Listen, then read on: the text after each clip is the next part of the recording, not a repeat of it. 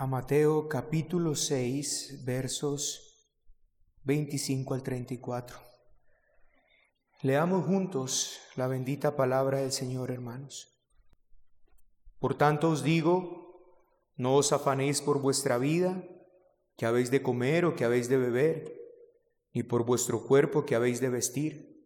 ¿No es la vida más que el alimento y el cuerpo más que el vestido? Mirad las aves del cielo que no siembran, ni ciegan, ni recogen en graneros, y vuestro Padre Celestial las alimenta. ¿No valéis vosotros mucho más que ellas? ¿Y quién de vosotros podrá, por mucho que se afane, añadir a su estatura un codo? Y por el vestido, ¿por qué os afanáis? Considerad los lirios del campo como crecen, no trabajan ni hilan. Pero os digo que ni aun Salomón con toda su gloria se vistió así como uno de ellos. Y si la hierba del campo que hoy es y mañana se echa en el horno, Dios la viste así, ¿no hará mucho más a vosotros hombres de poca fe?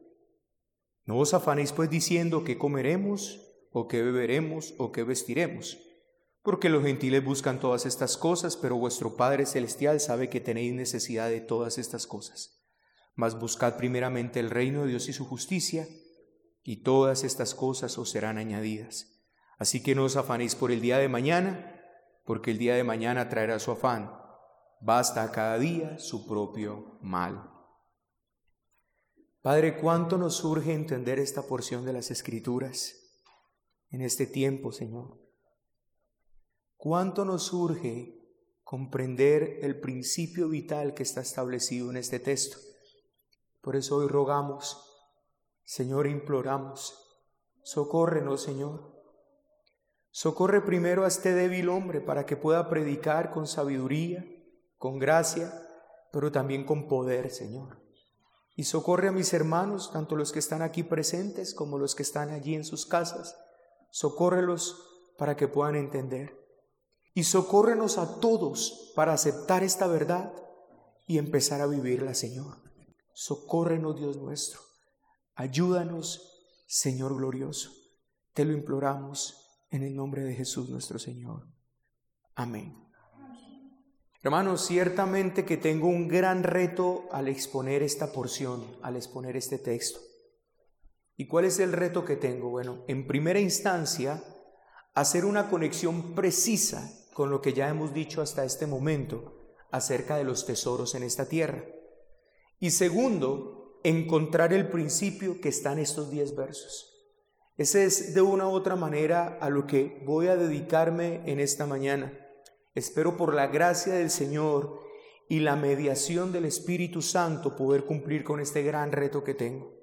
Y antes de entrar en este texto, deseo que recordemos que en el capítulo 6 de este Sermón del Monte tiene una gran enseñanza que hemos estado recalcando durante todo este tiempo y es la vida del cristiano en este mundo en relación con su Padre celestial. Eso de una u otra manera es todo lo que todo lo que transcurre en este capítulo 6 y que nuestro Señor quiere enseñarnos aquí. ¿Cómo es que el cristiano vive en este mundo en relación con su Padre Celestial?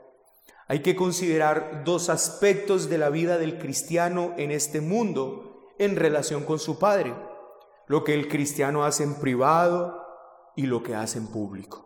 Esto demuestra lo práctico que es este sermón del monte. Está muy lejos de ser algo simplemente teórico. Se ocupa de los detalles prácticos de la vida personal y privada.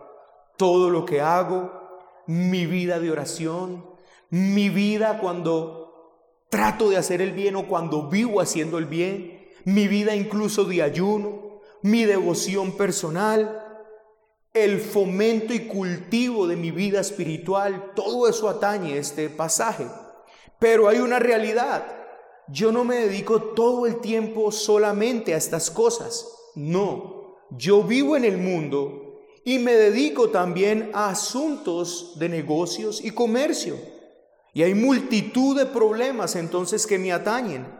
Así que lo que hemos estado viendo desde el verso 24 es el gran llamado que el Señor nos hace de tener cuidado de no hacernos tesoros en este mundo en el cual usted y yo nos encontramos.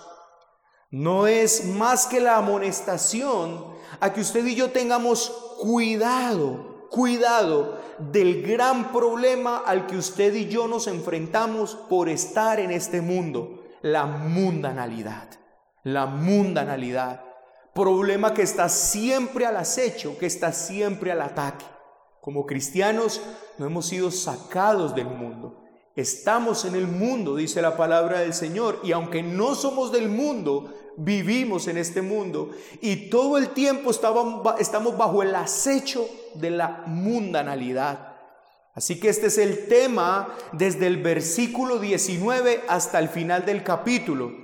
Ya vimos entonces una parte, pero aquí en esta última sección del peligro de la mundanalidad, el peligro de las riquezas, el peligro de que nuestra mente y la visión y la vida de este mundo actual nos derroten es nuevamente el tema que nuestro Señor está tratando en esta porción que acabamos de leer. Así que al meditar en este texto, creo que encontré la conexión precisa entre ambos apartados. O sea, me estoy refiriendo ¿Qué conexión hay entre los versos 19 al 24 de no os hagáis tesoros con esto de no te afanes? ¿Cuál es la conexión que hay? Y esto me llevó también entonces, encontrada esa conexión, me llevó a encontrar el propósito que tenemos en esta porción que nos atañe hoy, o el principio que regula esta porción que estamos estudiando en el día de hoy. Así que este sermón vamos a ver dos cosas de manera puntual. Primero, la relación que existe entre esas dos porciones, en la que ya estudiamos de los tesoros en esta tierra y en esta que acabamos de leer del versículo 25 hasta el versículo 34.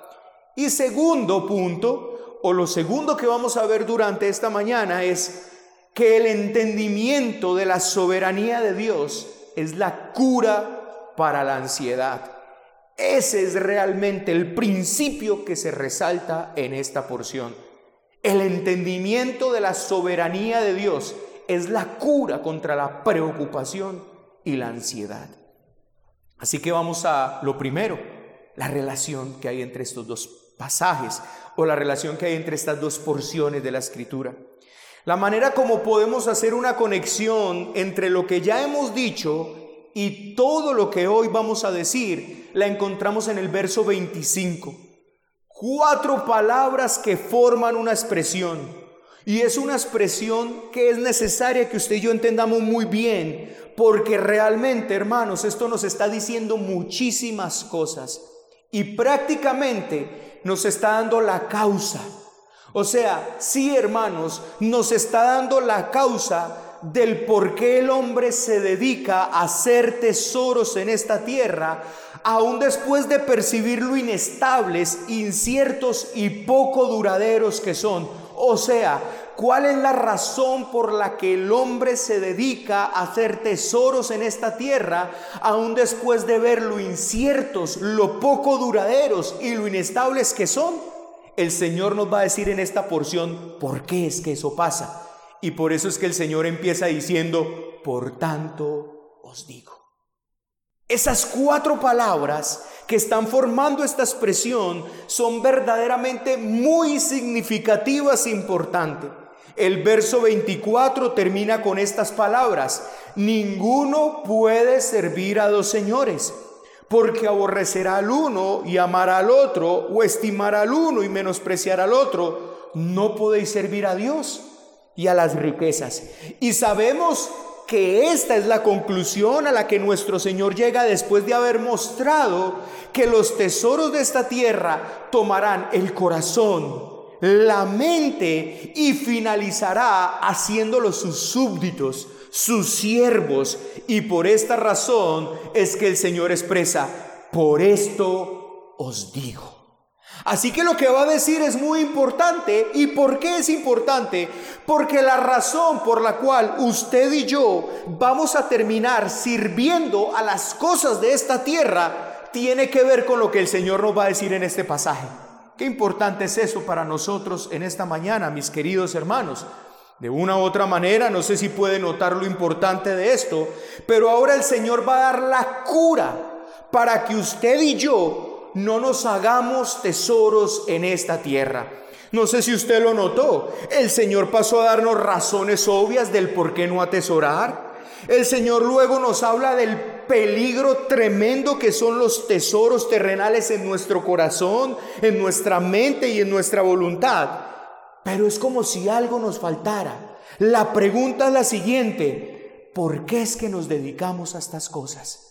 ¿Por qué es que con tanta facilidad el hombre se dedica a hacer tesoros en esta tierra? ¿Cuál es la razón? ¿Cuál es la causa de esto? El Señor nos va a decir aquí por qué. Miren la importancia de este texto en el día de hoy, hermanos. Podemos entonces plantearlo de la siguiente manera. Si te afanas por tu vida, escuche esto, hermanos, por esto es primordial, importante.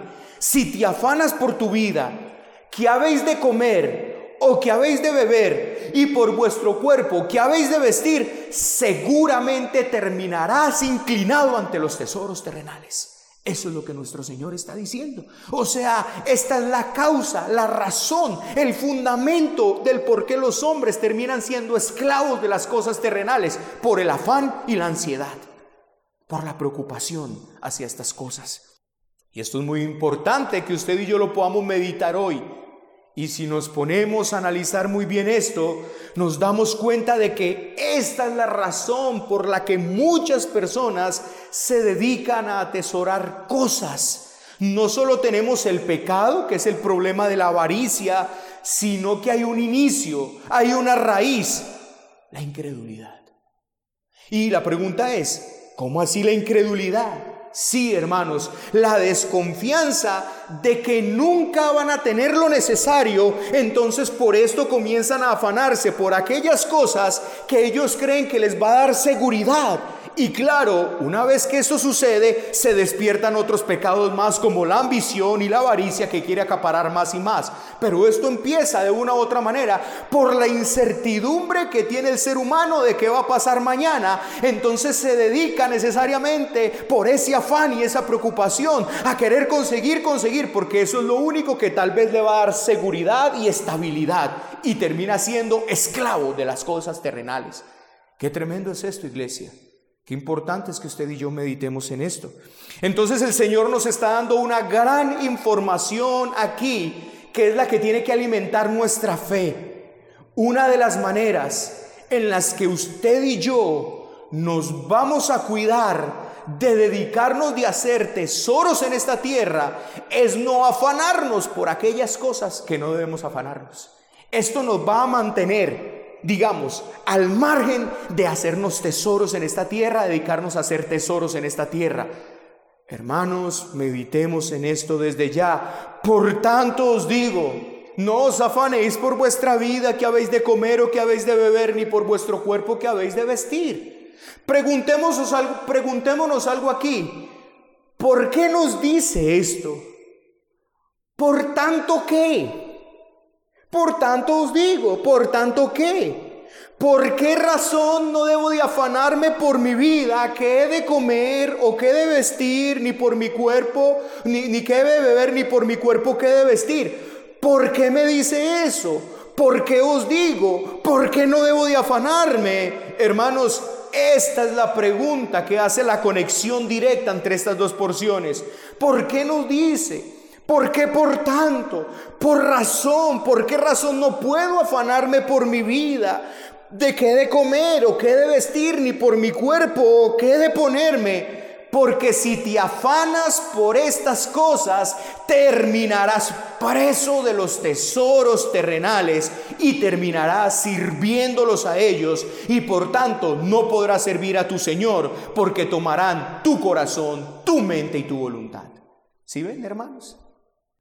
El afanarnos por las cosas de esta tierra, el afanarnos por qué vamos a comer, o qué vamos a beber, o qué vamos a vestir, escuche iglesia, nunca terminarán un simple afán, terminarán volviéndote un esclavo de los tesoros terrenales.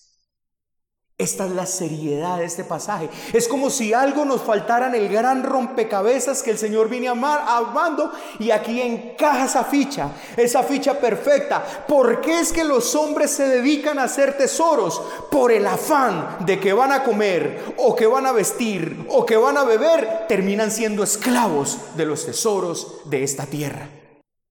Terminan con su mente, su corazón y su voluntad completamente comprometidos. Por tanto os digo, ¿qué nos dice el Señor? No te afanes, porque comerás o que beberás o que vestirás. ¿Y por qué, Señor, es que no me voy a afanar por esto? Porque si te afanas por eso, terminarás siendo esclavo de eso. Así de importante es esta porción que estudiaremos en el día de hoy. Así de importante, hermanos, es poder establecer el principio que vemos aquí, porque será la cura contra este gran mal de los tesoros terrenales y por el contrario será aquello que nos impulse y que nos mueva, como el mismo texto concluye, a buscar primeramente el reino de Dios y su justicia. Noten que es otra manera de serlo, haceos tesoros en el cielo. Y todas estas cosas os serán añadidas. ¿Qué cosas? ¿Qué cosas serán añadidas, hermanos? Si usted y yo eh, atendemos al principio, aquellas cosas que pueden llegar a destruirnos, que pueden llegar a, a, volvernos esclavos, son las cosas que el Señor nos va a añadir a nuestras vidas si nos dedicamos a observar el principio que en este texto está establecido. Qué bendición. Así que hermanos, entendiendo ya la conexión entre estos dos pasajes, vamos a mirar nuestro segundo encabezado. Entender la soberanía de Dios es la cura para la ansiedad. Este es el principio que se resalta en esta porción. Hermanos, hemos visto la conexión que hay entre las dos porciones. Ahora dediquémonos a mirar cuál es la cura que el Señor nos está dando para este gran mal. ¿Cuál es el gran mal? Hermanos, el mal de terminar siendo esclavos y sumisos de este mundo temporal, efímero y pasajero. Ese es el gran mal, el gran mal de la mundanalidad al que usted y yo estamos expuestos todo el tiempo. Pero antes de hacerlo, deseo que, nos, de que notemos la insistencia de nuestro Señor en este tema. Hermanos, lo vimos ya en el verso 25. Por tanto os digo, no os afanéis por vuestra vida que habéis de comer o que habéis de beber, ni por vuestro cuerpo que habéis de vestir. Pero nuevamente lo repite en el verso 31. No os afanéis pues diciendo qué comeremos o qué beberemos o qué vestiremos. Pero no se contenta con decirlo dos veces. Termina el capítulo y cierra el capítulo diciendo, así que no os afanéis por el día de mañana. Oh, mis queridos hermanos, nunca hubo ciertamente un maestro como nuestro Señor Jesucristo.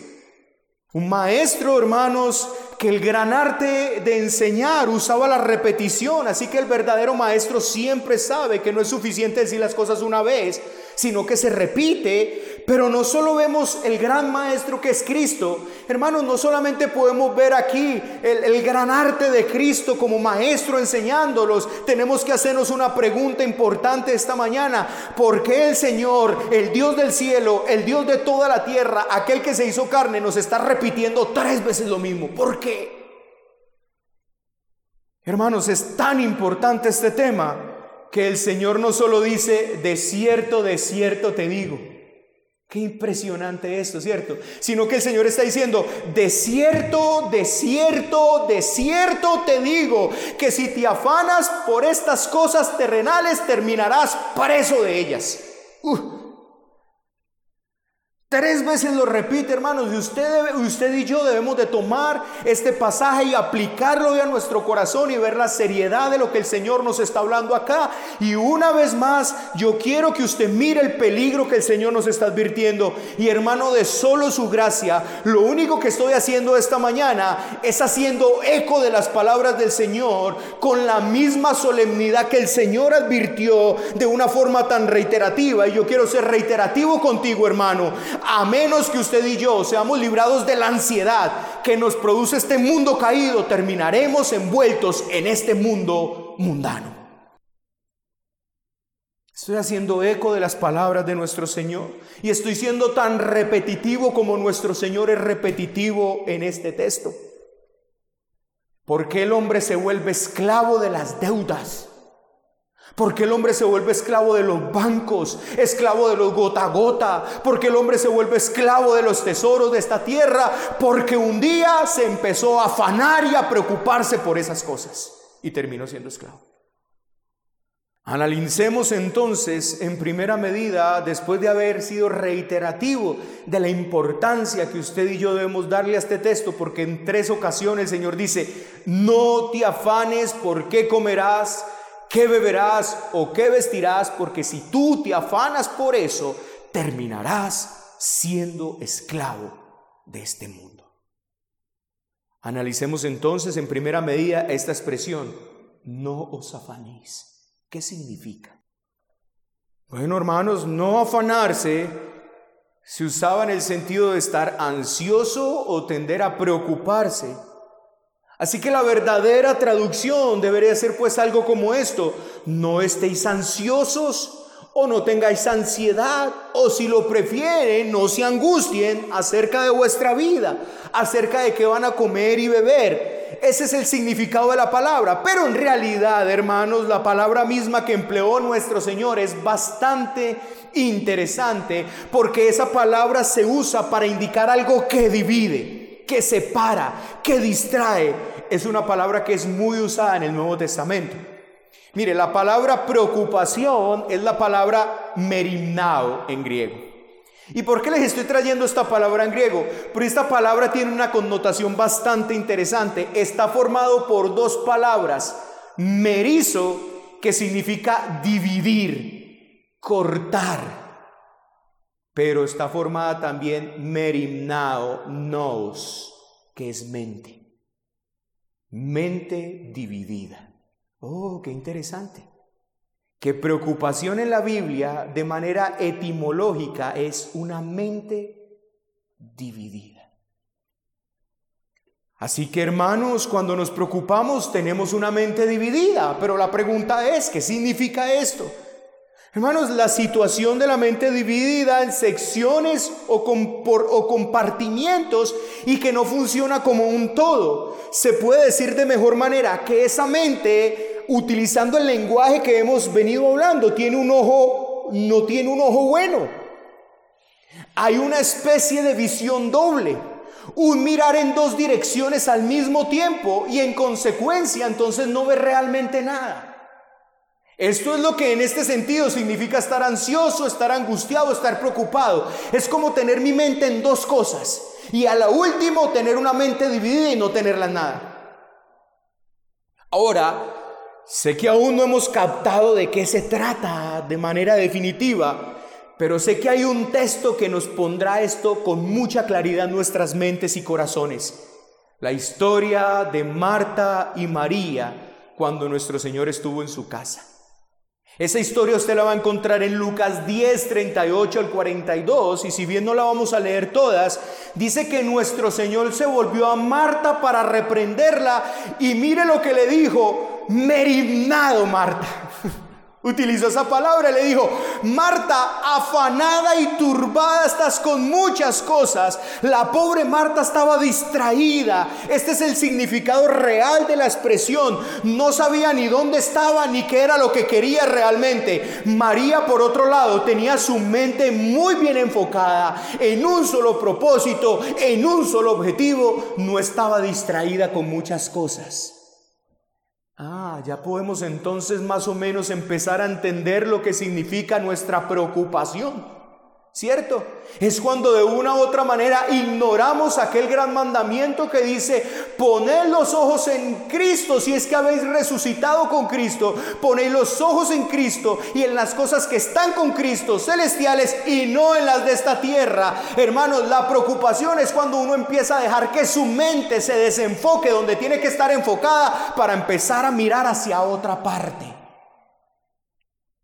Por consiguiente, aquello acerca de lo que nuestro Señor nos amonesta en este pasaje es el peligro de estar distraídos con cuidados y ansiedades por las cosas terrenales, mirándolas demasiado que terminemos dejando de mirar a Dios y nos alejemos del propósito vital de nuestra vida. Este peligro de vivir una vida doble, esta visión falsa, este dualismo es lo que verdaderamente el Señor está ocupando acá y lo que le preocupa de sus hijos. Hijos, tengan cuidado. Tengan cuidado de dejar de mirarme a mí. Tengan cuidado de que vuestra mente se divida y ustedes deben de estar concentrados en mí, en lo eterno, en lo que verdaderamente importa. Y tengan cuidado que vuestra mente empiece a ocuparse en lo que no debería de preocuparse demasiado. Notemos que lo que le pasó a Marta fue olvidar lo que era realmente importante en ese momento. Hermanos, el problema no fue que estaba haciendo sus quehaceres. Damas, ustedes tienen que hacer sus quehaceres en casa. El problema era que la mente de Marta estaba dividida. No sabía si estar con el Señor, no sabía si estar aquí en estas cosas, no sabía qué era lo que tenía que hacer. Y por lo tanto estalla en ese momento porque no sabe ni dónde está parada. Pero su mente está dividida. Es como si el Señor nos dijera, no tengas una mente dividida entre yo y las cosas de este mundo, entre yo y tu comida y tu bebida y tu vestido. No tengas una mente dividida en eso.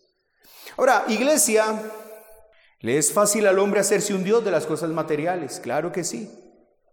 Pero cuando el hombre da su devoción a ese Dios, se encontrará esclavizado al más tiránico de los señores. Eso es lo que el Señor viene diciendo aquí. Pero según nuestro Señor en esta porción, es que es característico del hombre justo que su ocupación permanente sea Dios y las cosas de Él. Es como cuando le preguntaron al Señor, siendo tan solo un muchacho, ¿dónde estabas? Y él respondió, en los negocios de mi padre. Y, no solamente dice en los negocios de mi padre, sino en esas cosas me es necesario. Por eso cuando Marta María se empezó a ocupar, una cosa es necesaria. Ah, e, están hilando el texto. Una cosa es necesaria y ella la ha escogido. Concentrar su mente en lo que tiene que concentrar. Así que el hombre ansioso, hermanos, es aquel que comienza a dividirse entre el Dios verdadero y los dioses de este mundo. Pero cuando el hombre deja a Dios de justicia a un lado y acepta al Dios de las cosas materiales, pronto se conformará a las pautas mundanas. Lo necesita hacer. Así pues, si una persona llega a quedarse preocupada por las cosas materiales y esta llega a ser la meta de su vida, pronto caerá, hermanos, en la ansiedad acerca de sus necesidades físicas y estará envuelto completamente en un yugo de esclavitud con los bancos, con todo el mundo, con el prestamista, porque él ya está esclavo de esta situación de la fama, del reconocimiento y de todo lo que esto puede llegar a traerlo, porque ahí se desprenden otra cantidad de pecados impresionantes. Hermanos, entonces, lo que hemos dicho hasta este momento es lo siguiente, que la preocupación por la comida, por la bebida y por el vestido y todo lo que esto puede llegar a representar en nuestras vidas son la causa de que el hombre se vuelva esclavo de los tesoros de esta tierra. Y hemos definido esta preocupación que no es otra cosa sino tener una mente dividida entre Dios y lo terrenal.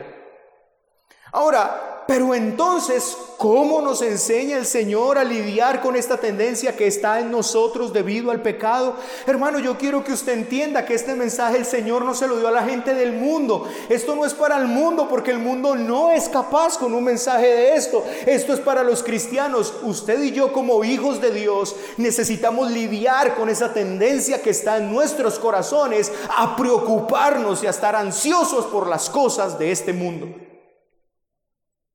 Así que es precisamente el principio que nuestro Señor establece aquí, el entendimiento de que Dios es soberano. Es la cura a la que usted y yo podemos, hermanos, beber y beber de ella para alejarnos de este gran mal de la ansiedad y la preocupación que nos va a llevar a vivir una vida esclava. Así que, hermanos, entienda lo que el orden es este. Porque eres esclavo no te vuelves ansioso y preocupado. No, porque estuviste ansioso y preocupado te volviste esclavo. De nuevo nuestro Señor usa ejemplo para ayudarnos a darnos cuenta de que una cosa es necesaria y que María la escogió.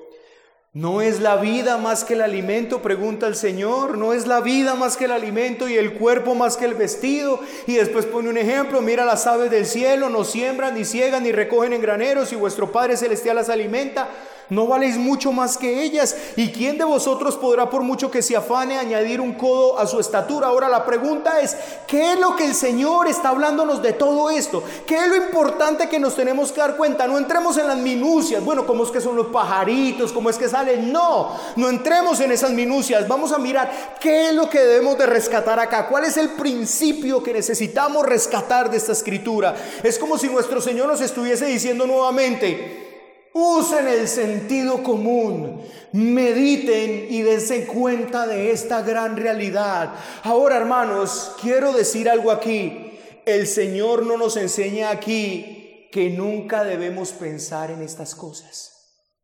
No es lo que el Señor está enseñando. No os afanéis, no significa eso. Nunca piensen en eso. No.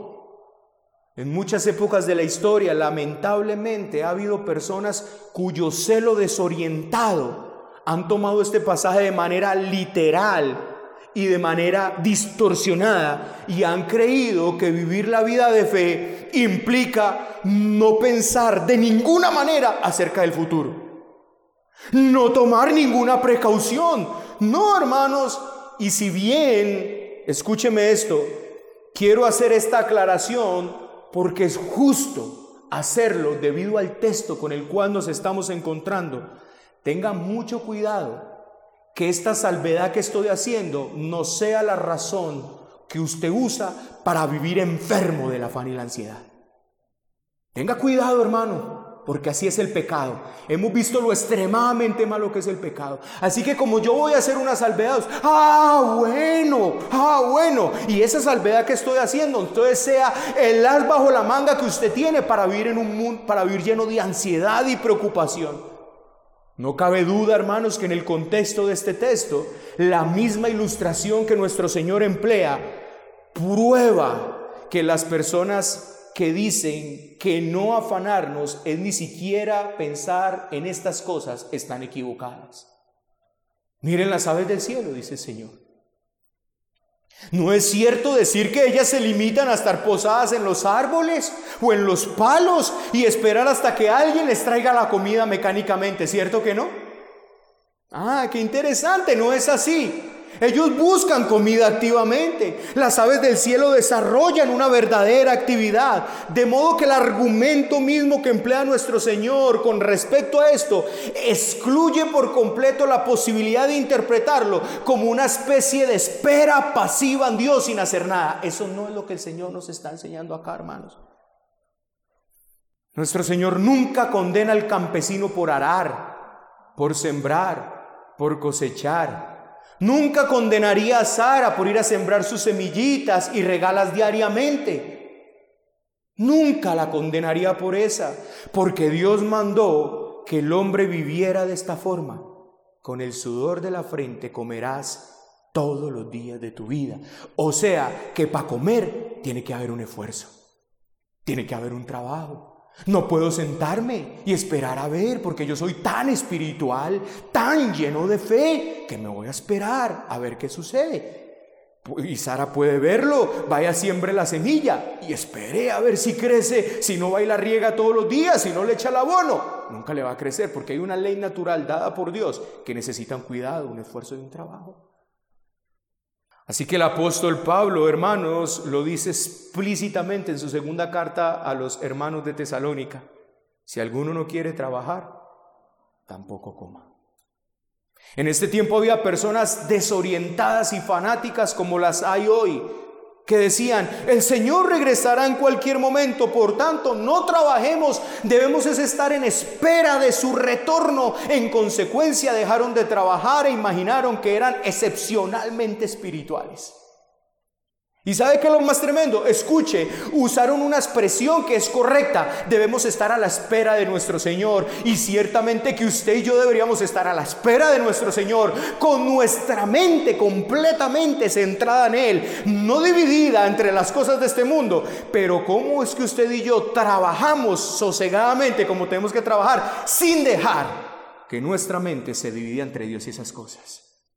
Oh, mis amados hermanos, Pablo les hace un fuerte llamado y les dice, si alguno no quiere trabajar, no coma, tampoco coma. Entonces, hermanos, como podemos ver el asunto, no es tan fácil como decir, bueno, me voy a sentar todo el día y voy a leer la Biblia, solo voy a orar, me voy a dedicar todo el día a escuchar prédicas y listo, ya con esto no estoy afanado. Hermanos, ciertamente esa no es la enseñanza de este texto y por eso es que requiere un poder de lo alto, porque esto implica trabajar juiciosamente para proveer para los suyos y al mismo tiempo mantener una mente centrada exclusivamente en Dios y no una mente dividida. Por eso es que el mundo no puede hacer esto, porque esto nos exige para ser cristiano. Esto solo lo pueden vivir los cristianos. Qué riquezas de la gracia que se nos han dado usando las palabras del pastor Melkin. Hermanos, el mundo no puede vivir esto. Estos no son requisitos para ser cristianos. Es como el Señor estuviera diciendo, hijos, a ustedes son los únicos que se les ha dado un poder de lo alto para que vivan ocupándose de las necesidades que ustedes tienen trabajando sosegadamente sin dejar que esas cosas los lleven a una esclavitud por el afán y la preocupación. Ustedes son los únicos que pueden vivir eso. ¿Cómo? ¿Cómo? Sin la respuesta ese cómo, la predicación hasta aquí queda como si le faltara un pedazo. ¿Cómo? ¿Cómo es que voy a vivir en este mundo lleno de incertidumbre, donde no se sabe qué va a pasar mañana? donde quién sabe si el 12 de abril levantan la restricción o no. Supuestamente están diciendo que no. ¿Qué va a pasar con aquellos hermanos que viven del día a día? ¿Cómo no me voy a preocupar? ¿Cómo no voy a estar ansioso? El Señor nos está dando aquí el cómo y eso es glorioso, hermano. Glorioso, glorioso. Los cristianos son los únicos que pueden estar en el mundo sin ser del mundo. Qué poder de lo alto. Qué poder de Dios. Y por eso es que el Señor no ruega por el mundo, sino por los suyos que están en el mundo. ¿Y para qué ruega el Señor? No para que los quite del mundo, sino para que el mundo no se los trague. Porque si alguien se deja, si ocupan su mente de esto, el mundo se lo va a tragar entero se lo va a devorar entero y lo va a hacer presa de su esclavitud. Miren cómo lo dice Pablo en la carta a los Efesios, en una ilustración muy parecida a lo que a nuestro Señor nos está diciendo aquí. Por nada estéis afanosos. Otra vez la palabra merimna. Por nada tengáis una mente dividida, sino sean conocidas vuestras peticiones delante de Dios con oración y ruego. Y mire cómo termina el texto. Y la paz de Dios. Miren esto, hermanos. Guardará vuestros pensamientos. ¿Qué necesitamos nosotros? Que en medio de este pasaje, en este pasaje, el texto no dice que no tendremos necesidades o que no pasaremos por aflicciones y que por tanto no tendremos que afanarnos. No. Eso no es lo que dice el texto. El texto nos dice que cuando ellas lleguen, no debemos afanarnos ni preocuparnos, dejar que nuestra mente se divida entre Dios y estas cosas, sino que usted, usted y yo necesitamos orar. Y ya vamos a volver al tema de la soberanía de Dios y que Dios entonces guardará qué? Nuestra mente, nuestro corazón en Cristo Jesús. Oh hermanos, qué enseñanza tan necesaria para nuestras vidas en este tiempo. No hay duda en cuanto al peligro verdadero de todo esto. En cuanto nos detenemos a examinarnos a nosotros mismos, nos encontramos que no solo estamos expuestos a este peligro, sino que usted y yo hemos sucumbido ante el mismo varias veces. Hermanos, nada parece más natural para el género humano en este mundo que vivir con ansia y sentirse abrumado, preocupado. Parece que eso es natural. Y mire lo que le dice la gente. Nadie me va a venir a traer la comida aquí. Nadie me la va a echar por debajo de la puerta. Y ese es el argumento para estar preocupados y ansiosos, que nadie le va a llevar la comida hasta debajo de la puerta. Entonces el Señor dice, no os preocupéis por vuestra vida, por lo que tendréis para comer o para beber, ni tampoco por vuestro cuerpo, por cómo lo vestiréis. También aquí comienza con una afirmación y con un mandato general, como lo hizo en la sección anterior. No os afanéis, está dando un mandamiento. Comienza presentando una ley y luego pasa a darnos la razón por la que usted y yo debemos observarlas y lo mismo sucede en este caso. Pero el argumento que el Señor usa aquí no es que apela solamente a nuestro sentido común, sino que apela a su plan soberano, a su soberanía, a su decreto eterno. ¿Acaso vuestra vida no es más que la comida? Que el sostén y que el alimento? ¿Acaso el cuerpo no es más importante que la misma vestimenta? ¿Qué quiere decir nuestro Señor con esto, hermanos? El argumento es profundo y poderoso y usted y yo estamos muy inclinados a olvidarlo. Él dice, tomad esta vida de la cual vosotros os preocupáis y angustiáis. Os pregunto, ¿de quién obtuviste esta vida? Ven, hermanos, Ustedes están tan preocupados por vuestra vida. Yo les hago una pregunta hoy. ¿De dónde obtuvisteis esa vida? ¿De dónde viene? ¿Y sabe cuál es la respuesta? De Dios. Es un don de Dios. Hermanos, ¿entienden ustedes lo que estoy diciendo? Recordemos que una de las riquezas que usted y yo tenemos en Cristo es el entendimiento y la sabiduría espiritual. Y hasta este momento, si usted me ha seguido, usted ya tiene que saber cuál es el argumento que nuestro Señor está dando acá. Usted saberá a dónde nos quiere conducir nuestro Señor, porque le ha dado demasiado piso, demasiado fundamento para que usted hoy mismo pueda concluir qué es lo que nuestro Cristo nos está diciendo aquí. Pero mire, ¿Quiénes son aquellos que deberían estar angustiados por su vida, sino aquellos que creen que son un producto del azar? Claro. Es normal que ellos estén completamente angustiados y aterrados acerca de su vida, porque ellos están por casualidad, ellos son producto del azar, su vida son una cantidad de eventos casuales, desafortunados y por azar. Entonces, ¿qué será mañana? ¿Qué me irá a pasar? Si soy un producto del azar, deben de estar estresadísimos, afanazadísimos y preocupadísimos. Pero que nos angustiemos aquellos que sabemos que Dios es nuestro creador y que todas las cosas están escritas en su libro y que además Él ha revelado su buena voluntad para con nosotros en Cristo Jesús. Sí que es lamentable esto, hermanos. Sí que es lamentable esto. El hombre no crea la vida, hermanos. El hombre no se da el ser a sí mismo. Ninguno de nosotros decidió venir a este mundo. Y el hecho mismo de que estemos vivos en este momento se debe enteramente a que Dios así lo ordenó, lo decretó y lo decidió así. La vida misma es un don de Dios, es un don del Señor. De modo que el argumento que nuestro Señor emplea es este si Dios les ha dado el don de la vida, si Dios les ha dado el don mayor, ¿creéis vosotros que de repente va a negarse a sí mismo y a sus propios métodos y no va a procurar sostener vuestra vida para que continúe? Por eso es que el Señor dice muchas veces y usa este tipo de expresiones, mis hermanos. ¿Creísteis que yo era como ustedes? Pero todo lo que Él dice es que nunca debo preocuparme, ni angustiarme, ni sentirme que de repente no vaya a tener lo suficiente para mantener mi vida. Nunca me sucederá tal cosa. Es imposible.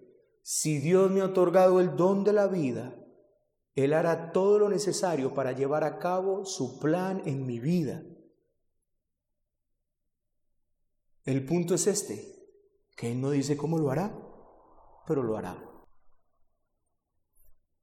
Ese es el problema, hermano. Como no nos ha revelado su método, entonces nosotros, pero a nosotros no nos importa si nos da el método o no. El Señor es tan poderoso, es tan sabio que aún por ahí hay una historia donde quieren poner a Dios como un reír. ¿Cierto? Una anciana que llama a una emisora diciendo que por favor oren por ella que está sin comida. Y de pronto un impío escucha la radio. No sé si esto es una historia de la vida real, no sé si es una ilustración, no importa, lo importante es que viene al caso. Así que un impío escucha y habla con uno de sus súbditos y le dice, vamos a hacer una cosa, vamos a comprar un buen mercado y se lo vamos a llevar a esa señora que llamó a esta emisora y se lo vamos a entregar y cuando nos pregunte quién lo manda, le decimos que el diablo.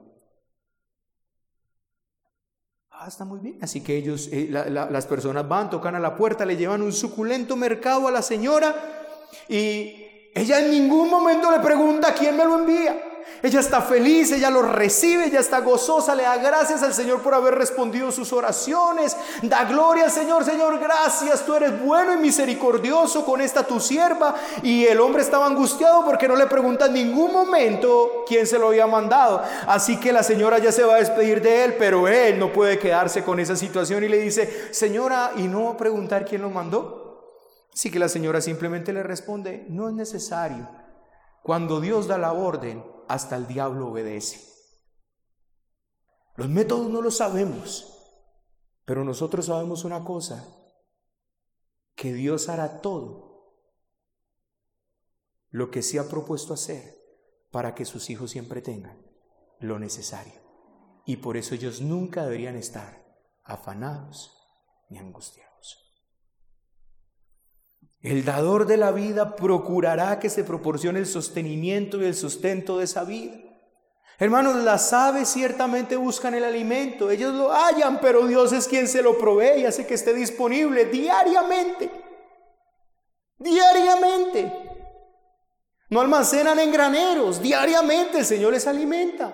Es exactamente lo mismo, claro está, hermanos, si aplica el cuerpo, el cuerpo es un don de Dios y en consecuencia y yo podemos estar seguros de que Él de una u otra manera proporcionará los medios para que esos cuerpos puedan cubrirse y vestirse.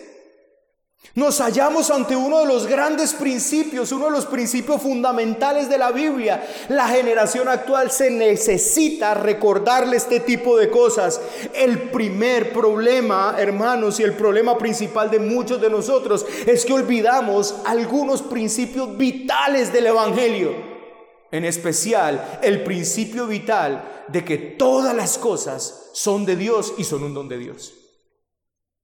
Hermanos, decimos que somos creacionistas, pero con qué facilidad actuamos como evolucionistas, con un sentido completo de incertidumbre que será mañana. Que este mundo lo haga está bien. Hermanos, no somos simplemente individuos producidos por un proceso evolutivo. Dios se preocupa por cada uno de nosotros.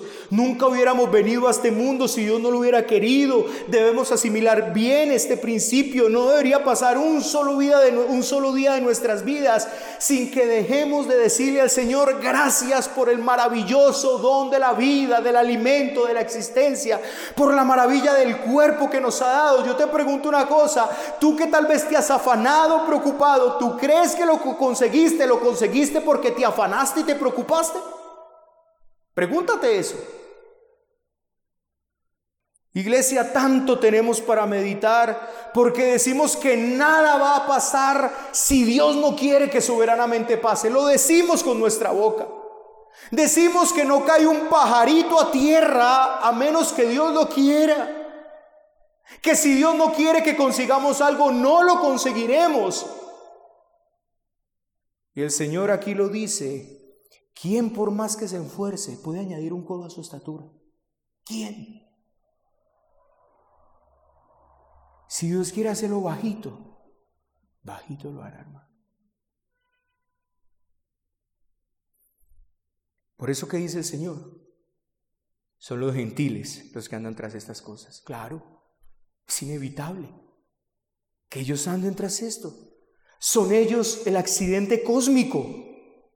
Son ellos los que creen que el azar los rige, no nosotros. Ustedes tienen un padre que sabe cuáles son sus necesidades. Como un día lo diría el salmista, yo no conozco un justo desamparado, ni su descendencia que mendigue pan. En consecuencia, hermanos, nunca debemos estar ansiosos por nuestra vida ni por cómo la sostendremos. No debemos angustiarnos si nos encontramos en medio de una tempestad en el mar o en un avión y parece que estas cosas se ponen mal. Esta clase de cosas desaparece cuando usted y yo tenemos una visión adecuada acerca del bendito don de la vida, de que proceden de Dios, de que Él no la da. Hermanos, si hay algo que a mí me ha sanado al subirme a un avión y poder estar en paz y tranquilo cuando me subo ahí, es saber que mi vida está en manos del Señor y que si ese avión se tiene que caer, se va a caer aunque yo me esfuerce lo máximo porque no se caiga. Pero que si Dios no quiere que se caiga, no importa que falle todo en ese avión, no se va a caer. Y si se va a caer y Dios quiere preservar mi vida, puede pasar lo que sea y el único que no va a morir en el lugar soy yo. Pero de la misma manera, si el Señor solo quiere destruir mi vida y la de todos los otros, todos los otros van a quedar vivos y yo voy a morir, hermanos, esa es la soberanía de Dios. Y eso debería traernos una paz y una seguridad y decir, ¿por qué me he de angustiar? ¿Por qué me he de preocupar? Si mi vida está en las manos del Señor. Ay, mis hermanos, hay un texto, hay un texto por allí en que está en Romanos, donde Pablo dice, y si bien está hablando en un sentido espiritual de las cosas, Pablo dice, si Él nos dio a su Hijo Jesucristo, no nos dará juntamente con Él todas las cosas. Y por eso es que Pablo Pedro dice después que todo lo que necesitamos para la vida y la piedad se nos ha dado. Ahora, hermanos, si Dios nos ha dado a su Hijo, que no se lo da a todo el mundo, si Dios nos ha dado lo que usted y yo necesitamos, escuche esto, para la vida y la piedad, que no se la da a todo el mundo, no nos dará a nosotros lo que le dan los pajaritos y a las maticas. Qué tremenda esa meditación, hermanos. Si el Señor nos dado a nosotros lo que no le da a todo el mundo, que es a su Hijo. Si nos dado a nosotros todo lo necesario para la vida y la piedad, ¿no nos dará a nosotros lo que le da a las aves y a las matas de esta tierra? Lo necesario para que se sostengan. Un himno antiguo canta así. Dios de Betel, con tu bondad, danos nuestro pan. Tú que en nuestro peregrinar, con amor nos guiarás. Dios de Betel, con tu bondad, danos tú nuestro pan. Tú que en nuestro peregrinar con amor nos guiarás. Este es pues el gran principio y argumento basado en la soberanía de Dios. Pues ese Dios es el regidor del universo y nos conoce uno a uno y estamos en relación con Él. Así era la fe de los grandes hombres descritos en Hebreos 11. Esto fue lo que mantuvo a estos hombres en pie, aunque con frecuencia no comprendían las situaciones, las causas. Ellos decían, Dios lo sabe todo. Allí descansaban, Dios lo sabe todo. Todos ellos tenían una confianza completa en aquel que les había dado el ser y ellos tenían y sabían que Dios tenía un propósito con ellos y hasta que no lo cumpliera, no los dejaría ni los abandonaría. Él los sostendría y los conduciría a lo largo del camino hasta que cumpliera el propósito por el cual estaban en este mundo. Los recibiría después en las moradas celestiales donde pasarían la eternidad en su gloriosa presencia. En esto descansaban ellos. Señor, si tú me quieres, mire, el, pensamiento es este, en la soberanía de Dios, no en lo que veamos, hermanos, no en el COVID-19, no en la recesión mundial, no en la caída de la bolsa, no en el encarecimiento de los alimentos, que no sea lo que nuestros ojos ven, lo que nuestros oídos oyen, sino lo que la bendita palabra de Dios le informa a nuestra cabeza hoy, que Dios es un Dios soberano y que hasta que no termine el propósito por el cual te dio tu vida y te lleve a tu morada eterna, Él hará aquí todo lo necesario para sostenerte y guardarte hasta el final. Y en esa confianza es que usted y yo debemos pararnos con firmeza. Es en esa, hermanos. No importa lo que pase a nuestro alrededor, acuérdenos, nosotros no somos como los sensuales que no tienen el espíritu. La noticia que acabó de salir, acabó de salir la FMI diciendo que la economía mundial estaba en recesión. Hermanos, no importa lo que ahora oigan tus oídos, no importa lo que ahora vean tus ojos, lo importante es lo que la palabra de Dios te dice, porque tras estas cosas andan los gentiles, pero vuestro Padre sabe de qué cosa tenéis necesidad. Y eso está diciendo implícitamente que si el Señor sabe de qué cosas tenemos necesidad, habiéndonos dado a su Hijo, habiéndonos dado lo necesario para la vida y la piedad, no nos va a dar lo que le da a avecitas, sabiendo que vosotros valen mucho más que ellas. No les dará a ustedes lo que le da a los lirios que hoy se echan a quemar si se requiere. Y no valen ustedes mucho más que eso. Así, así no logran entender la soberanía de Dios, es lo que el Señor está diciendo acá, en este pasaje. Hermanos, en cuanto usted y yo empezamos a pensar en esto, en cuanto yo me subo a un avión y empiezo a pensar en la soberanía de Dios, una paz me inunda. A pesar de que el avión empiece a moverse, a subir y a bajar, una paz me inunda porque sé que voy en las manos de un Dios soberano que nos dará lo necesario.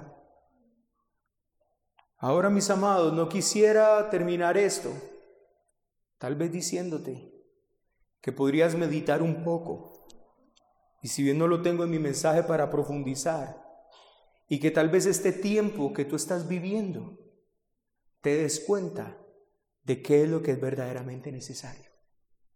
¿Sabe por qué muchos están angustiados y afanados? Porque están copiando lo que el mundo tiene y quieren tener lo que el mundo tiene. Y quieren tener las comodidades y lujos que el mundo tiene. Pero si usted y yo pensamos en el sustento, en el abrigo, en el techo, que es lo que el Señor promete darnos, usted y yo nunca nos vamos a angustiar y afanar porque el Señor ha prometido darnos esto. La gente está afanada porque quiere el último carro del vecino. La gente está afanada porque quiere lo último que hay en el centro comercial. Pero hermano, ¿te has dado cuenta que en este tiempo nada de eso has necesitado? Que has estado en tu casa y nada de eso has necesitado, que no has necesitado ni del carro, que no has necesitado ni de esto, que no has necesitado ni de aquello, y que lo único que has necesitado diariamente lo has tenido allí, tu vestido, tu techo y tu comida. Ahí las tenías. Oh, mis amados hermanos, que este mensaje hoy alivie nuestro corazón sea la cura para eso que puede llevarnos a estar ansiosos. No, tengo que salir. Hermano, ciertamente que hay que trabajar, pero que eso nunca controle nuestras vidas. Que eso nunca sea pensando porque eso es lo que me va a dar seguridad y tranquilidad. No, mi querido hermano, no dejes que tu mente se divida entre Dios y las cosas de este mundo. No dejes que tu mente se divida en eso. Mantén tus ojos en Cristo, en las cosas terrenales. Más bien busca primeramente el reino de Dios y su justicia. Enfócate en eso y trabaja con prudencia, con seriedad y responsabilidad. Y nuestro Dios nos dará todo lo que necesitamos conforme a su misericordia y y a su promesa de que no se conoce justo desamparado, ni su descendencia que mendigue pan. Esa es la palabra de Dios, así yo lo creo, el ser librado de esta ansiedad, de esta preocupación, pensando en que Dios es soberano, Señor. Si tú me diste la vida, Tú proveerás todo lo que yo necesito para llevar a cabo tu propósito en mí. Y cuando ya sea necesario partir a tu presencia por lo que sea, Señor, estoy en tranquilidad de corazón para llegar delante de tu presencia. Vivo o muerto te pertenezco. ¿Y sabe qué va a pasar? Esto alivia nuestra ansiedad, esto alivia nuestra preocupación. Inmediatamente nos alivia de llegar a ser preso y esclavo de las cosas de este mundo a las que este mundo mantiene esclavo y sometido. Padre, yo te doy muchas gracias, Señor, por tu gran misericordia por tu gran bondad para con nosotros.